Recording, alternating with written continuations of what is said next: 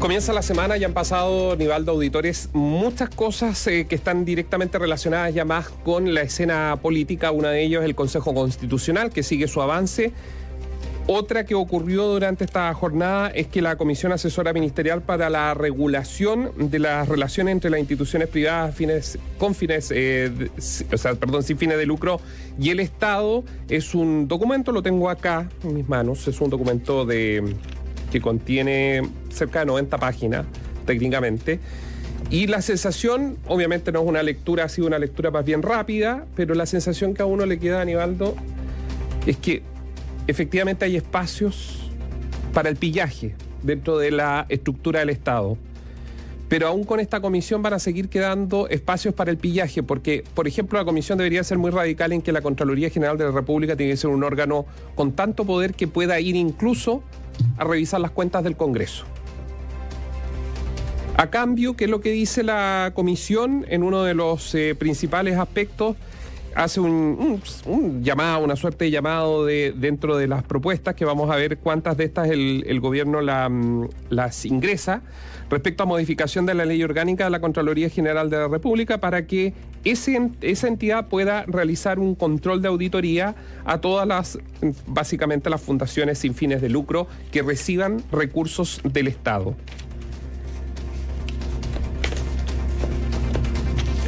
Pero yo creo que sigue quedando eh, mucha opacidad para, para el pillaje. Espacios siempre van a crear, van a quedar, digamos.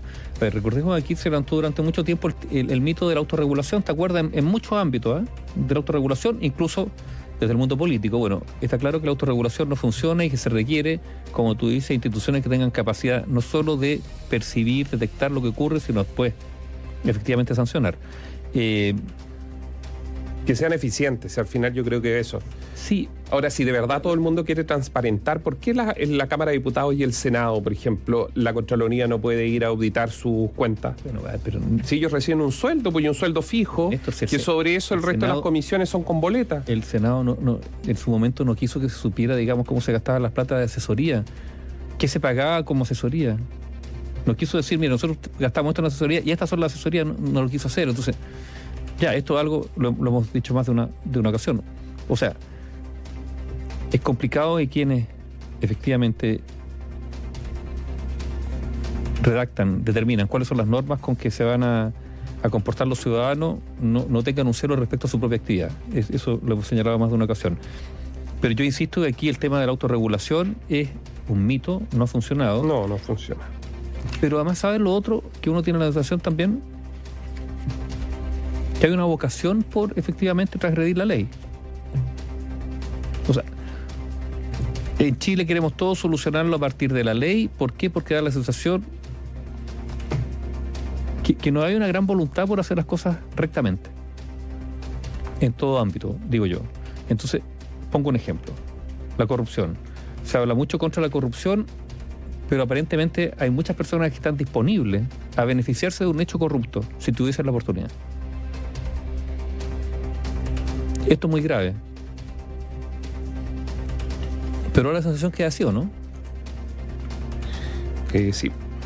Sí, totalmente. Entonces, hay una especie de trastoque eh, de, no sé si era hablar de la escala de valores, digamos, pero, pero hay una hay una lógica, una cultura que se ha instalado de, la ganancia fácil, incluso de la, de la ganancia no solo fácil, sino incluso un poco al margen de la ley, como que no estaría tan penado.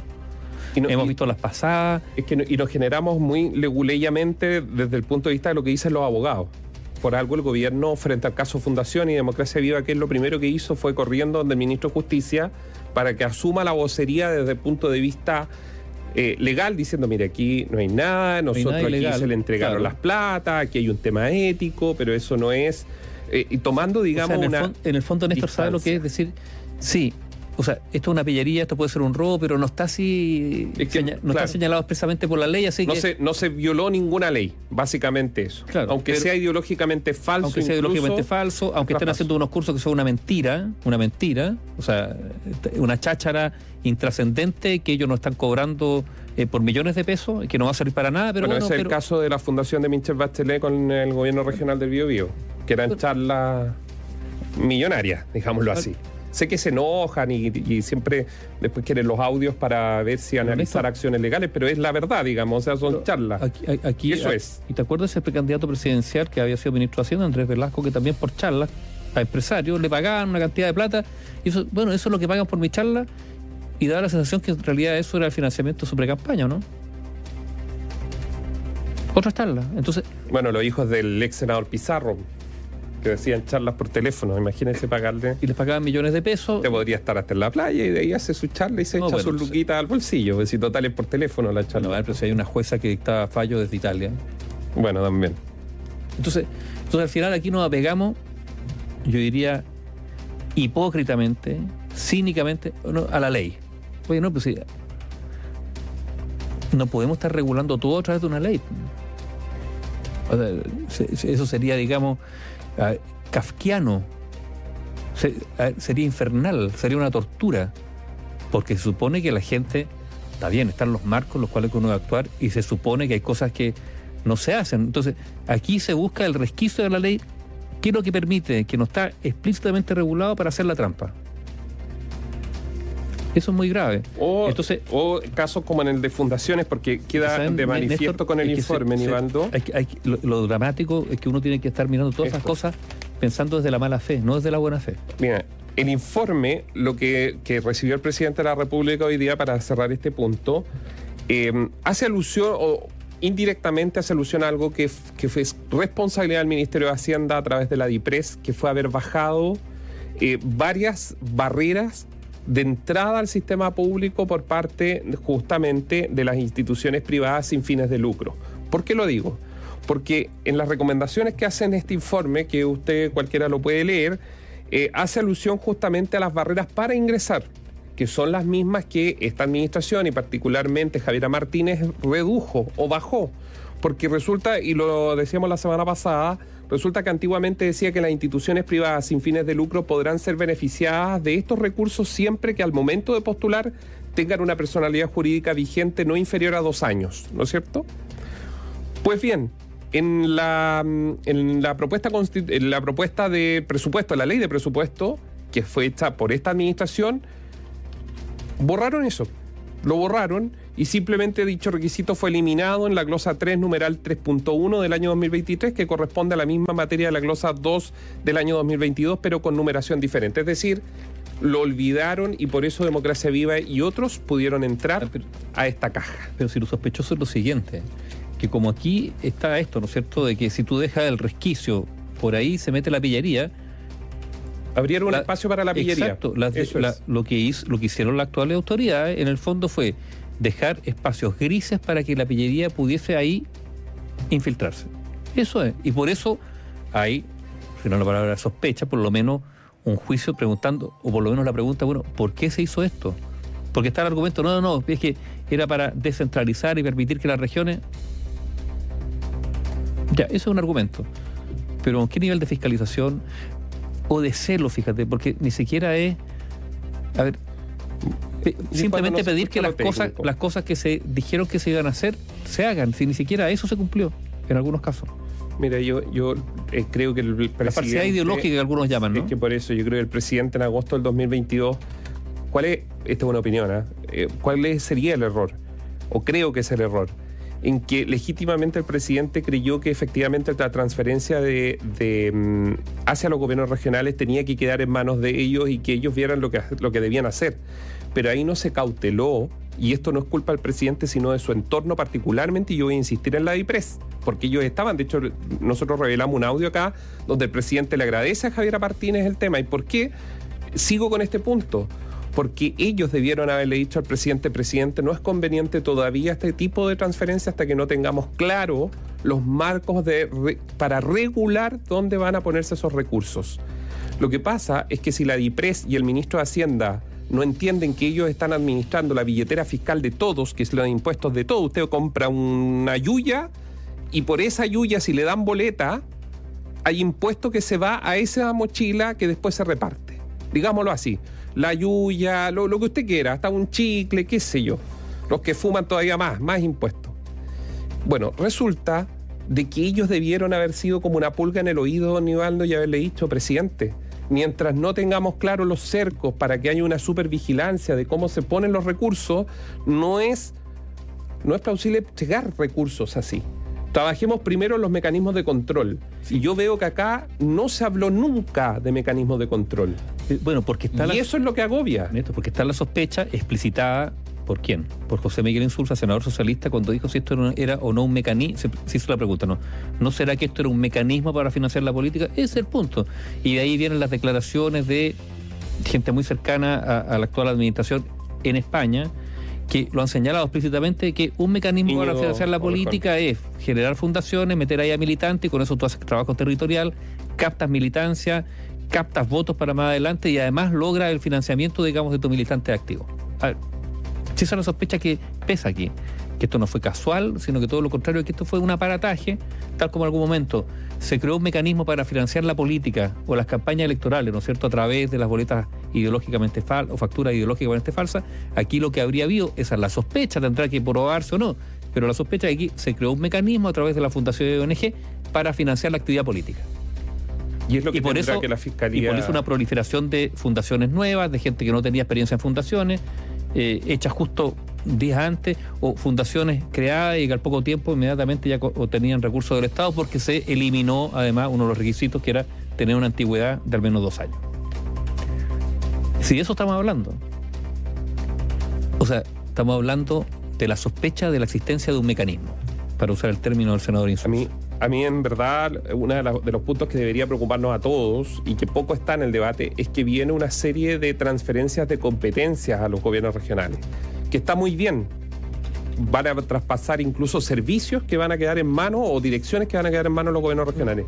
Pero yo sigo insistiendo sobre la capacidad de fiscalizar de la Contraloría, que claramente está al debe. Será porque tienen pocos fiscalizadores y se tendrá que, porque el Contralor tampoco ha sido claro. Pero es que es que en una de esas Néstor es peor, porque en una de esas está creando una realidad que no es fiscalizable, donde, como tú dices, no es ilegal y por lo tanto no es fiscalizable. Yo, mira, eh, no estaremos creando tal vez figuras nuevas. En Argentina existe una figura, el puntero. No, no estamos hablando de fútbol, ¿no? No el puntero derecho, el puntero, no, no, el puntero. El puntero en Argentina es un dirigente financiado desde el Estado local, el municipio, la gobernación, la intendencia, ponga el nombre que quiera, y una persona que su labor es hacer trabajo o actividad política territorial. Y para eso se le consigue una pega, una pega que no realiza. Estará contratado por la municipalidad, por la gobernación, recibirá fondos a través de una ONG o una fundación, pero su pega es política. Y los argentinos en este sentido que son quizás más directos, tú miras hoy día lo que pasó después de la primera vuelta, ¿qué es lo que decía el, oficialismo? Habrá que poner a trabajar a los punteros para la segunda vuelta. O sea, el puntero existe, no es, digamos, no se usa. Es que yo ah, creo que hay punteros pero, en Néstor, pero si, en, Argentina se han hecho, eh, creo que series con, con donde aparecen punteros, series televisivas, ¿no es cierto? Entonces, la pregunta, ¿no será que a la chilena, de una manera más torcida, no tan explícita como en argentino, lo que estamos creando o se ha ido creando antiguamente con el financiamiento ilegal de la política, ahora con este mecanismo, una red de financiamiento de políticos o políticas o, agentes políticos territoriales, quizás estemos en eso nomás. No, no, haya mucho más que se me, se me vino a la cabeza los, que, eso, andaban plantando florcitas en las plazas, pintando bancas. Bueno, e, e, esa, digamos, es la martingala, digamos, la excusa para tener gente financiada para que haga el trabajo político, que es lo que le interesa a los partidos. Quizás estamos en eso. Y dijo, y dijo quizás porque siempre hay un espacio de duda, ¿no es cierto? A veces la realidad es más simple de lo que quieren plantear. Mucho más simple y obvia. Sí, verdad. Y de sentido común. O sea, la política es ávida. A ver, muchas otras actividades lo son. Pero tiene que conseguir recursos y sobre todo tiene que tener capacidad de captar votos. Y esto es una manera fácil de hacerlo. Oye, antes de terminar, porque todo tiene una causa y un efecto, como hemos dicho acá en este espacio, em, las causas y los efectos, probablemente quienes están en regiones y que con que tienen que pagar su pasaje porque si no, no pueden llegar a su casa. O sea, el chofer de la micro le va a cobrar sí o sí. Eh, tienen unos buses desastrosos eh, que muchas veces no cumplen los horarios. ¿Para qué decir los buses que van hacia las zonas rurales? Eh, las puertas no cierran. Bueno, la gente que vive en regiones sabe perfecto a lo que nos estamos refiriendo. En Santiago es otra la realidad. Hay metros por todos lados, tienen una accesibilidad y esa es la verdad frente a lo que ocurre en regiones. Incluso en la noche, a las 3 de la mañana, si se queda en un paradero seguro, seguro, siempre que no lo asalten, va a poder tener un bus y irse a la casa. ¿Cuál es el asunto? Es que volvieron estos grupos de llamados que llaman a evadir el metro y están, la verdad, eh, tensionando todo el sistema de ferrocarriles subterráneos de Santiago. Y esto eh, comienza, eh, partió con un par de estaciones y cada día o todos los días está aumentando. Tanto así que el propio Metro de Santiago, bajo la era de Gabriel Boric, ha presentado 10 querellas en contra de quienes resulten responsables por los destrozos que han ocurrido también al interior de las estaciones en los días previos. Bueno, además, oye, y además, en un contexto cualquiera, digamos, se acercan fechas, los 50 años del golpe, y mañana un paro de profesores que no sabemos si se va a destrabar o no. Puede que se destrabe mañana, eh, puede que haya voluntad para aquello, pero, o sea, es como que. como que se cierra la pinza. Digamos, o sea, en, el caso para el Ministerio de Educación, por un lado los profesores, por otro lado los estudiantes, generando muchísimos problemas, y además con un problema para el ministro Cataldo.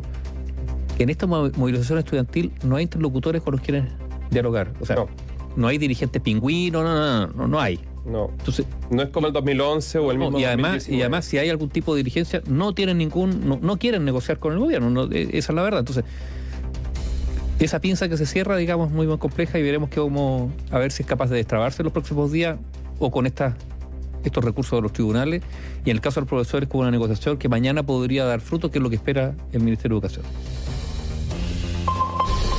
Información independiente. Opinión independiente.